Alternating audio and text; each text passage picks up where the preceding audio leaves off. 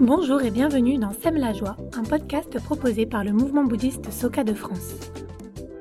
On s'appelle Adèle, Alexandre, Cyril et Océane et nous avons à cœur de vous proposer une fois par mois un concentré d'énergie positive. Pour ce faire, nous allons partager avec vous des citations des écrits qui nous inspirent. Mais pas que. Nous allons également inviter des profils variés à nous raconter leur expérience afin d'illustrer concrètement comment cette religion nous accompagne au quotidien. Aujourd'hui, nous avons invité Perrine qui a choisi cette citation.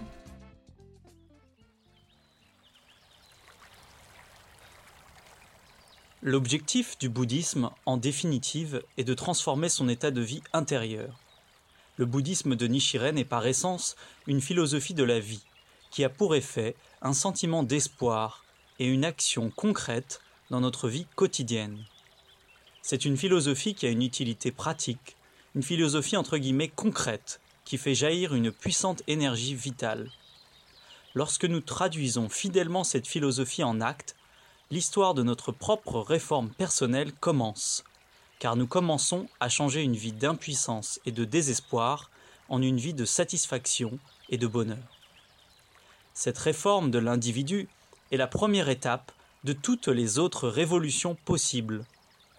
C'est le premier tour de roue d'un processus qui doit donner force, prospérité et sagesse à l'humanité. Ce passage est extrait de la sagesse du Sutra du Lotus, volume 1, par Daisaku Ikeda. Je m'appelle Perrine, j'ai 32 ans et je pratique le bouddhisme de Nichiren Daishonin depuis 2014. À l'époque, j'ai 24 ans, je traverse une période plutôt compliquée avec pas mal de difficultés à m'insérer dans la société. En fait, le monde me paraît trop violent, je me reconnais pas du tout dans ses valeurs et donc franchement, ça me donne pas envie d'en faire partie. Je reviens tout juste euh, d'un grand voyage en Inde euh, et je suis en quête de sens, de spiritualité depuis quelques années, d'autant plus depuis ce voyage. L'hindouisme me parle beaucoup, me fascine, mais je sens que c'est pas tout à fait juste. Et donc là, je participe à une fête de quartier qui se déroule euh, bah, dans ma rue. Et je rencontre une voisine qui me parle du bouddhisme de Nichiren. Ça m'intéresse euh, vachement en fait ce qu'elle me dit euh, et, j'ai envie d'aller plus loin, donc elle m'invite à une réunion. Et là, je suis propulsée dans une sorte d'oasis de bienveillance et de non-jugement. Ça me paraît totalement dingue en fait parce que je vis plutôt l'opposé dans mon quotidien et j'ai l'impression de prendre une grande bouffée d'air et d'espoir.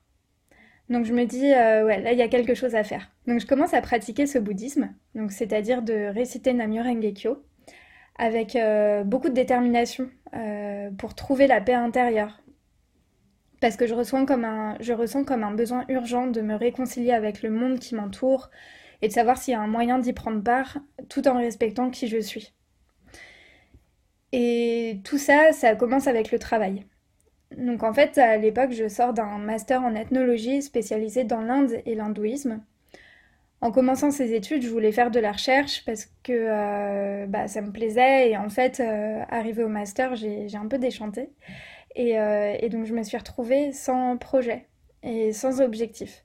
Je voulais faire un métier plus concret que ethnologue, mais je savais pas du tout quoi exactement et donc je me sentais totalement perdue. Et en fait, à force de chercher pour euh, savoir bah, comment aller mieux dans ma tête et dans mon corps, et puis euh, pour euh, savoir quel métier faire correspondant à mes valeurs, je tombe sur l'Ayurveda, qui est la médecine indienne traditionnelle. Et l'Ayurveda, ça recoupe avec mes études précédentes, parce que c'est indien, c'est très philosophique et spirituel, donc lié à l'hindouisme. Et ça correspond, ça me correspond beaucoup en fait dans, dans plein de, dans plein de domaines de, ma vie et de, ma personnalité. Et donc je décide de me former à l'Ayurveda et de me spécialiser surtout en nutrition et en soins corporels. Et à partir de là commencent les grands défis en fait.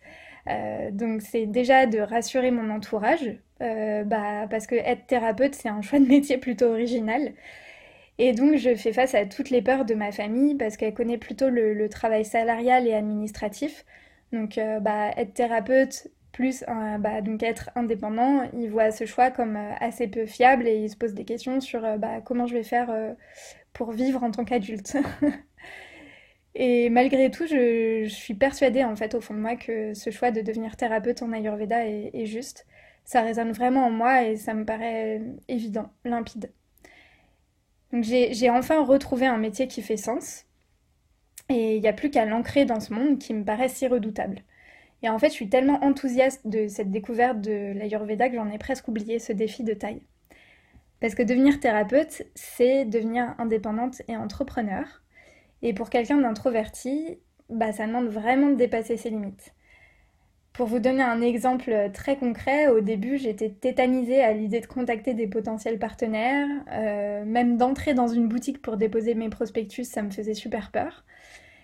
Et euh, donc bah, c'était un peu mal parti quand même pour trouver de la clientèle et, développer mon, activité. Et en fait, bah, aujourd'hui j'ai totalement dépassé ça parce que je suis, euh, je suis plutôt proactive. Je vais à l'avant des choses, je contacte des gens, je leur parle aisément, je leur propose des projets assez librement. Euh, en fait, je me bats pour faire en sorte que mon activité se développe et soit rémunératrice. Donc toutes les compétences en fait de l'entrepreneuriat, j'ai dû les développer et fort heureusement d'ailleurs parce que ça m'a permis de prendre confiance en moi, ça m'a permis de sortir de ma coquille et du coup de changer de regard sur le monde, qui était en fait essentiel. Parce qu'en arrière-plan, bah, j'ai toujours dans mon cœur le serment, en devenant bouddhiste, de parvenir à mon bonheur et à celui des autres. Et d'avoir ce serment en fait euh, dans mon cœur à chaque fois, ça me fait voir les difficultés comme un moyen de renforcer ma foi.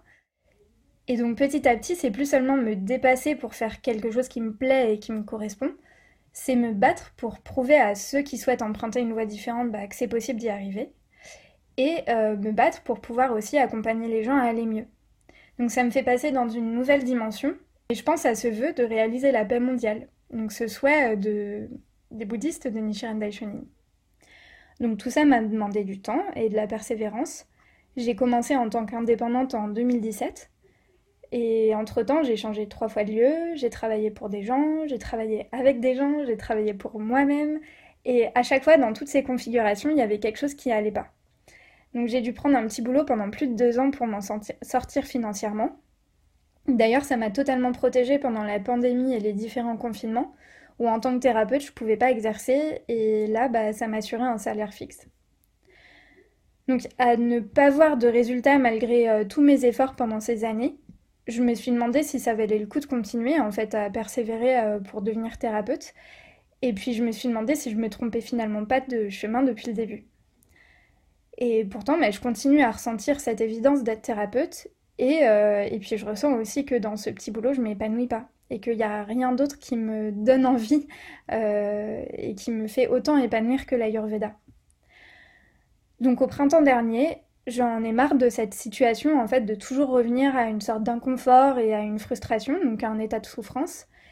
Et je me dis, euh, bon, bah c'est maintenant ou jamais. Donc je fais face à ma peur d'échouer, de perdre espoir, et je me mets euh, à réciter Namyo Rengekyo avec euh, beaucoup de détermination et surtout avec la décision d'être fixée une fois pour toutes. Et donc là, je quitte mon petit boulot, je me remets à 100% en tant que thérapeute pour faire apparaître soit la victoire, soit la défaite. Et la réponse, elle est immédiate. je dois trouver un nouveau cabinet pour exercer parce que le précédent où j'étais fermé. J'en trouve un grâce à une connaissance qui me correspond beaucoup mieux avec de super personnes, parce que c'est un cabinet partagé. Je peux proposer à nouveau des soins corporels que je pouvais plus faire euh, précédemment parce que ça, il y avait un mauvais agencement de, de la pièce. Là, j'ai un contrat de location signé et officiel, mon matériel a toute sa place, alors qu'avant c'était plutôt de la débrouille. Et donc je commence en juin dans ce super nouveau lieu avec un jour de présence en cabinet par semaine. Et dès le début, mes journées, elles sont remplies. Je dépasse largement mes calculs pour rentrer dans mes frais. Et puis, je commence à être appelée. Donc, par des journalistes pour aider à écrire leurs papiers sur l'Ayurveda, par une entreprise pour qui je devais travailler avant la pandémie et qui me repropose de masser sur leurs cinq sites parisiens, par une autre entreprise pour qui je devais faire une animation avant la pandémie et qui me rappelle pour une nouvelle animation rémunérée, par encore une autre entreprise qui propose des formations en ligne et me demande d'illustrer en vidéo leur formation d'Ayurveda. Et euh, le clou du spectacle, je suis contactée par une maison d'édition qui me propose d'écrire un livre grand public sur l'Ayurveda, apparaître la rentrée prochaine. Donc le petit clin d'œil supplémentaire dans toutes ces victoires qui apparaissent, c'est que euh, quand j'ai pris cette grosse décision de euh, maintenant ou jamais, victoire ou défaite, en même temps j'avais décidé d'exercer l'Ayurveda sous plein de manières différentes. Et donc la, dernière nouvelle très récente, c'est que j'ai signé pour un deuxième jour de présence en cabinet afin d'accueillir plus de personnes parce que mon agenda bah, a commencé à se remplir sur, euh, sur plusieurs semaines. Donc tout ça pour dire que tous ces résultats qui sont apparus montrent bien que j'ai la victoire et euh, est bien plus grande que de m'accomplir professionnellement et de savoir que mon choix de métier c'est le bon. Euh, parce que grâce à ça j'ai pris ma place et j'ai développé la paix avec moi-même et surtout, j'ai transformé ma tendance à l'effacement, au dénigrement, à la peur de l'autre. Donc j'ai pris ma place dans ce monde finalement. Et ça, c'est euh, la plus belle victoire que, je ressens derrière toute cette expérience-là. Euh, c'est vraiment de, prendre place par moi-même et avec beaucoup de joie.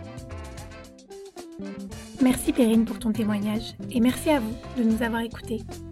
Nous vous retrouverons le mois prochain pour un nouvel épisode de Sème la joie. Pour recevoir une notification lors de la sortie du prochain épisode, abonnez-vous sur votre plateforme d'écoute favorite. À très bientôt.